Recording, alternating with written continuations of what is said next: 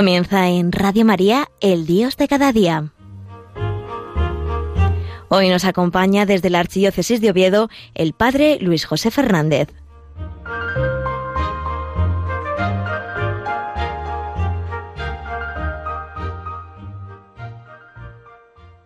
Buenos días, queridos amigos, queridos oyentes de Radio María, otro día más Estamos aquí para celebrar la resurrección del Señor. Jesucristo ha resucitado y con su claridad ilumina al pueblo rescatado con su sangre, como decimos en la liturgia de las horas. Feliz Pascua de Resurrección. Jesucristo está vivo. No seguimos a un muerto, no seguimos una serie de ideas, no seguimos una filosofía, sino que seguimos a una persona viva, que está viva, que su corazón late de amor por nosotros, su corazón está palpitando de amor por cada uno de nosotros, por ti, por mí, aunque a veces nosotros pues no le respondemos, ¿no? a ese gran amor de Dios y estamos celebrando esto, que es Pascua, que Jesucristo ha resucitado, que está vivo, que es que todos los problemas que tenemos en nuestra vida tienen solución. Hay por ahí un refrán que se suele decir a veces que todo en esta vida tiene solución menos la muerte. Pues los cristianos decimos que ese refrán es mentira, que no es así, que en esta vida todo tiene solución, hasta la muerte. Hasta la muerte tiene solución porque la muerte ha sido vencida por Jesucristo en la cruz. Jesucristo murió en la cruz por amor a nosotros no es que le hayan robado la vida, no es que lo hayan pillado y como lo han pillado, pues entonces no tiene nada más que hacer que dejarse matar, ¿no? ¿no? Sino que él entregó su, su vida libremente. Así lo dice en el Evangelio. A mí nadie me entrega sino que yo doy la vida, doy la vida por amor. Tanto amó Dios al mundo que, que envió a su Hijo al mundo. ¿No? Pues así, queridos hermanos, con este eh, saludo pascual, pues quiero felicitaros a todos en este tiempo, ¿no?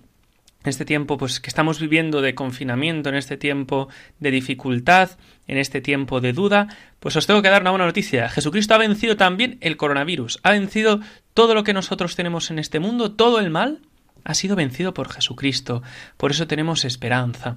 Por eso nosotros, aunque estemos en casa solos, aunque estemos encerrados, aunque estemos postrados en la cama de un hospital, tenemos una razón para seguir viviendo, una razón para seguir ofreciendo la vida, porque todo en esta vida tiene solución, todo, el coronavirus, todo, todo, hasta la muerte, todo tiene solución porque la solución es Jesucristo, Jesucristo muerto y resucitado, Jesucristo que te ama, Jesucristo que desde el sagrario, ese sagrario que hay en tu parroquia, ese sagrario que hay pues en la iglesia más cercana a tu casa, que yo no sé cómo estará España en general, pero nosotros aquí en Asturias tenemos las iglesias cerradas por precaución y porque así lo ha determinado nuestro señor arzobispo, pues aunque la iglesia esté cerrada, ahí donde ves esa crucecita está Jesús. Y está Jesús amándote, mostrando su amor hacia ti. Así que te invito a que cada vez que escuches las campanas de tu parroquia, que escuches pues cualquier cosa que te lleve a Dios, vayas hasta la puerta de aquel sagrario y le digas a Jesús te amo por los que no te aman, que es una cosa que es muy importante, ¿no? Responderle a Jesús con amor por aquellos que no le aman. Y hoy me gustaría pues ir preparándonos ya para el próximo domingo, el próximo domingo, tercer domingo de este tiempo pascual, en el año A, que es el que estamos en el ciclo A, pues la Iglesia nos pone a caminar, nos pone a caminar a Maús, con esos discípulos camino de Maús, esos discípulos que estarían tristes, esos discípulos que andarían cabizbajos, esos discípulos decepcionados por el Señor, porque ellos pensaban que Jesucristo iba a actuar de una manera determinada, pero es que no fue así. No fue así como ellos esperaban. Ellos proyectaron en Jesucristo unas expectativas que ellos tenían como personas, como judíos, y Jesucristo no venía a esas expectativas que ellos tenían, sino que venía a salvar al mundo, venía la redención del mundo. Y entonces ellos no se creyeron nada. Ellos esperaban que Jesucristo iba a destruir a los romanos, a destruir el imperio, iba a hacer pues del pueblo judío por fin ya la gran nación y se acabó todo. Y sin embargo, cuando vieron a Jesús colgado en la cruz, muerto y enterrado, dijeron esto, este nos ha engañado, todas las ilusiones que nosotros teníamos puestas en él, pues han venido abajo. Y así, pues fue el camino de Maús. Venían hablando de esos acontecimientos que habían tenido lugar esos días, de cómo ellos estaban decepcionados y de repente Jesucristo vivo resucitado se les aparece como un peregrino, como un peregrino que quiere caminar con ellos a lo largo de su camino, a lo largo de ese camino hacia Emaús. Pero ellos estaban tan entristecidos, ellos estaban tan metidos en su propio mundo que no lo reconocieron, no reconocieron a Jesucristo. Y entonces, en ese momento él se pone a caminar con ellos y les dice, ¿pero de qué habláis? Ellos se escandalizan, pero Señor, ¿cómo no sabe que de lo que hablamos, señor peregrino? nosotros estamos hablando de lo que pasó en Jerusalén estos días. ¿No te has enterado? Y Jesús, pues que muchas veces en tu vida y en la mía actúa así. Ah, sí, ¿qué ha pasado? Cuéntame. Y ellos le cuentan, ¿no? Le cuentan. Y Jesús se pone, qué necios sois, pero no sabíais que Jesús tenía que sufrir todo eso, que el Mesías tenía que sufrir todo eso. Y entonces tiene lugar aquella catequesis, que es una pena que haya sido en ese momento y que no la hayamos podido grabar, porque es una catequesis que sería preciosa, una catequesis que hablaría de Jesucristo visto a la luz del Antiguo Testamento. Y entonces Jesús les fue explicando a los apóstoles camino de Maús cómo todo lo que dijeron los profetas, cómo todo lo que decían los salmos, todo se tenía que cumplir y se había cumplido en Jesús de Nazaret. Se había cumplido en él para morir y para resucitar. Ellos le cuentan, sí, hombre, unas mujeres de estas amigas nuestras, pues nos dijeron que sí, que Jesús estaba vivo, que habían visto unos ángeles o no sé qué, pero nosotros eso no nos lo creemos.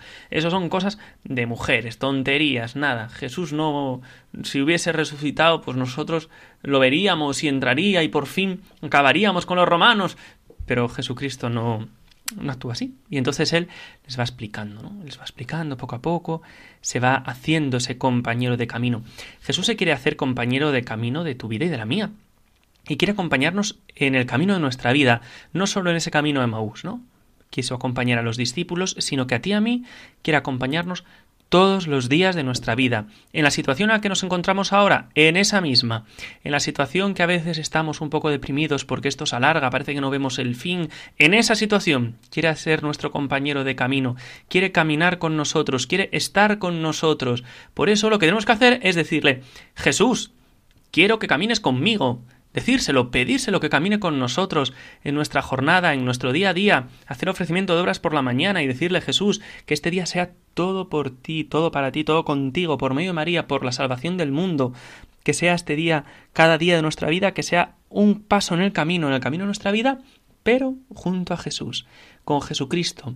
Cualquier día, cualquier momento, sin Jesucristo, ni un solo segundo. Que eso sea nuestra vida, que sea eso nuestra vida. Por eso ahora, queridos hermanos, voy a, escuchar, a cantaros una canción que seguro que muchos de vosotros conocéis, de un gran amigo de esta casa, como es Gonzalo Mazarrasa, que habla de esto, del camino a Emaús. Vamos a dejar a Jesucristo caminar con nosotros. Y vamos dos, camino de Emaús, entristecidos discutiendo y sucedió que vimos a Jesús y no supimos conocerlo. Él preguntó, ¿qué cosa discutís? Dijimos lo del Nazareno, muerto en la cruz, plena juventud no pudimos entenderlo. El Mesías de Israel, muchos llegamos a creerlo.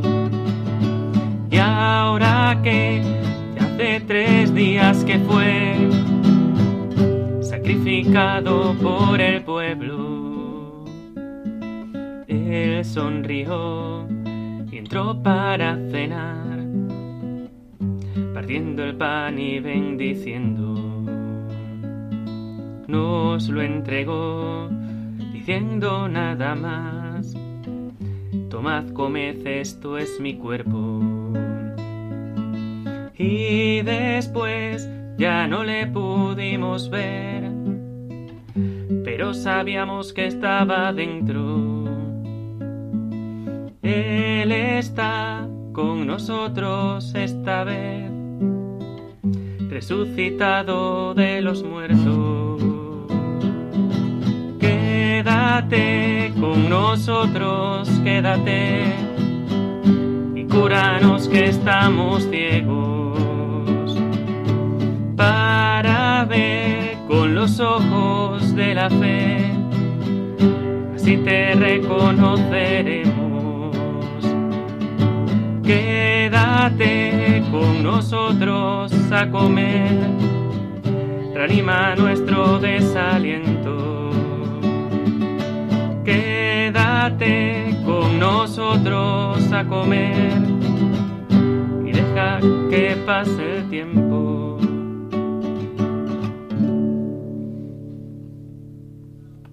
Pues sí, queridos oyentes, Jesucristo quiere quedar con nosotros, quiere animar nuestro desaliento, nuestro desaliento por esta epidemia que estamos viviendo, nuestro desaliento por estos días en casa, encerrados, nuestro desaliento, ¿quiere Jesucristo? Curarlo, quiere Jesucristo animarnos. Por eso, vamos a decirle, quédate con nosotros, Señor, quédate con nosotros que anochece, quédate para que esta situación que estamos viviendo no acabe con nuestra paciencia, quédate para que esta situación que estamos viviendo nos reafirme en la fe. Y dice el evangelista que entró para quedarse con ellos. Jesucristo quiere entrar en tu vida. Solo tenemos que dejarle entrar y pasar. Por eso, en ese momento tiene lugar la fracción del pan. Es el momento en el que ellos se dan cuenta que es Jesús, que acaba de hacer el último gesto que hizo en la última cena, el gesto de la fracción del pan. Y es en ese momento cuando a los discípulos se les abrieron los ojos y lo reconocieron el momento del reconocimiento de la Eucaristía. Estamos en plena iglesia. La predicación de la palabra ha, sido como una misa express. Ha habido predicación de la palabra, ha habido casi lectura de la palabra de Dios, podríamos decir, a la luz de Jesucristo resucitado por el camino. Han celebrado una misa de camino. Y cuando llegan a casa, celebran la Eucaristía y parte para ellos el pan.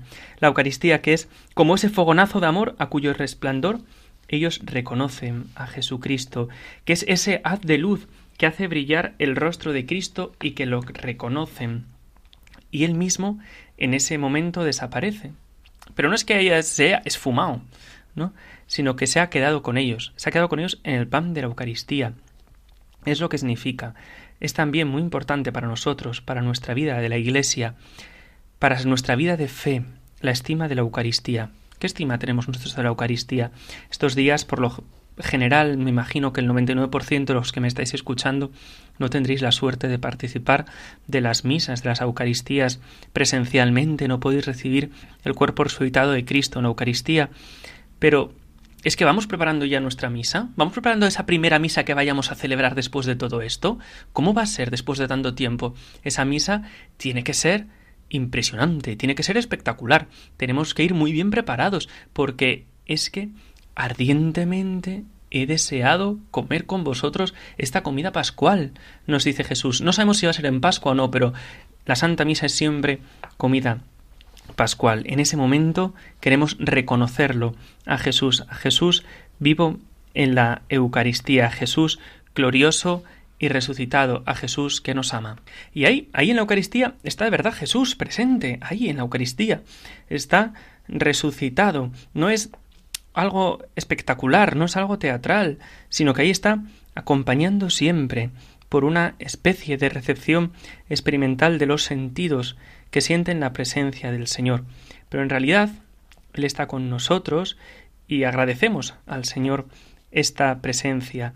Y en ese momento es el momento en el que los discípulos, cuando han llegado a Maús, cuando ven la fracción del pan, le reconocen y se quedan mirando uno para el otro, diciendo pero qué tontos hemos sido. Pero no es verdad que estaba ardiendo nuestro corazón cuando nos hablaba. No es verdad. Pero si era tan claro que era Él, ¿cómo es que no lo hemos reconocido? Es así. La palabra verdadera del Señor enciende el corazón y pone fuego en nuestro corazón. En cambio, muchas veces, en ese momento, los discípulos pues no lo reconocen, como cuántas veces nosotros hemos asistido a la Santa Misa y nos hemos aburrido y no nos hemos dado cuenta, ¿no? que estaba Jesús ahí en medio de nosotros, que estaba Jesucristo vivo de verdad, que, pero porque donde está Jesús está la, el calor, está ardiendo el corazón. Nuestro corazón ardía cuando nos explicaba las escrituras. Es verdad, el Señor les ha ido buscando como ese buen pastor, les ilumina sobre el sentido de la cruz, y ellos enardecen en amor a la luz de la Eucaristía, actuación de las disposiciones interiores de Cristo en la entrega en la cruz. Es en la Eucaristía en el momento en que lo reconocen. E inmediatamente, ¿qué hacen ellos? Ellos que se habían ido de la iglesia porque habían creído que todo aquello se había acabado. ¿Y qué hacen ellos? Pues hacen el camino de regreso. Si al principio caminaban y les llevó mucho tiempo porque iban caminando que no podían más con la tristeza, con la desilusión, ahora vuelven corriendo a Jerusalén. ¿Quién los vería ir corriendo a Jerusalén con el corazón encendido en el amor? Es decir, volver a la iglesia. Sacaban los prejuicios que tenían, iban corriendo al cenáculo al ver a los apóstoles, a integrarse otra vez en la jerarquía de la iglesia. Y a nosotros, pues también a veces, ¿no? Nos pasa que nos alejamos un poco de la iglesia, nos alejamos de Dios y claro, decimos, es que el Señor no se me hace presente en nuestra vida. ¿Cómo se va a hacer presente en nuestra vida si nos estamos alejando de Él? Si no vamos a misa, si no hacemos caso, si no rezamos, ¿cómo va a hacerse presente en nuestra vida? Normal, normal que, no, que nos haga presente en nuestra vida. Una persona, en la medida en que se une cada vez más a Cristo, nuestra fe es más pura, se une también más a la Iglesia. Eso que se dice por ahí de Cristo sí, Iglesia no, eso nunca viene del Señor, nunca viene del Espíritu Santo, viene de nuestro modo humano, que no nos gusta esa invitación a la conversión, eso que tenemos que cambiar de vida, nos gusta la mediocridad, porque eso no nos exige, pero Jesucristo siempre nos pide más, ¿no? Nos pide volver a Él, volver a la Iglesia, nos pide hacer de vuelta ese camino, ese camino que hicieron aquellos corriendo. Pues queridos amigos de Radio María, eso es lo que espero que podáis disfrutar y que podáis vivir estos días de confinamiento, ¿no? Más unidos a la Iglesia, más unidos, si cabe, a los sucesores de los apóstoles, al Papa, a nuestro obispo, y que nuestro corazón se haya encendido, encendiendo ese fuego a la Eucaristía, que muchos de ahora, ahora de vosotros, no podéis participar, pero participamos todos en la comunión de los santos, porque cada vez que se celebra una misa, aunque el sacerdote esté solo, toda la iglesia está con él, la iglesia triunfante en el cielo, la iglesia purgante en el purgatorio y la iglesia militante, tú y yo, cada uno de nosotros participamos de esa misa. Por eso os invito a prepararos para esa primera misa que celebremos todos presencialmente ya, por fin cuando esto se acabe, para dar gracias a Dios y que nos unamos pues a tantas misas que se retransmiten a través de Radio María y de otros medios, de las parroquias que tantos sacerdotes pues lo están haciendo de diversos modos. Ojalá, ojalá comprendamos la lección, la lección del amor de Dios, la lección del buen pastor que va a buscarnos a cada uno de nosotros a donde estemos, a estos caminos de Maús, y a nosotros nos viene a buscar a través de las ondas de Radio María que estamos encerrados en casa, que nos dejemos encontrar por Jesucristo vivo, que ese Cristo que está en la Eucaristía, ese Cristo es el Cristo inmolado, es el Cristo glorificado, que nos comunica la riqueza de la caridad y del amor, que nos lleva a unirnos más a la Iglesia y amarla como lo que somos de la Iglesia, sus hijos, y hacernos instrumentos dentro de la Iglesia, instrumentos del amor misericordioso de Dios, de ese amor misericordioso que reflejábamos, ese amor misericordioso que reflexionábamos y que meditábamos el pasado domingo de la Divina Misericordia. Pues queridos amigos de Radio María, muchas gracias por compartir este tiempo Rezamos los unos por los otros, le pedimos al Señor y a la Santísima Virgen María pues que esta epidemia que estamos sufriendo acabe pronto y sobre todo que dé muchos frutos espirituales, que dé muchos frutos espirituales en las almas, que España pues pueda volver al Señor, que España pueda volver al corazón de Jesús como hemos hecho en esta consagración que ha tenido hace un mes, más o menos al corazón de Jesús y de María, o como hemos celebrado el centenario el año pasado. Pues que todo esto sea para mayor Gloria de Dios, honra de María Inmaculada, bien de la Iglesia y salvación de nuestras almas. Os doy la bendición. La bendición de Dios Todopoderoso, Padre, Hijo y Espíritu Santo, descienda sobre vosotros y os acompañe siempre. Sagrado Corazón de Jesús, en vos confío, dulce e inmaculado Corazón de María, sed nuestra salvación.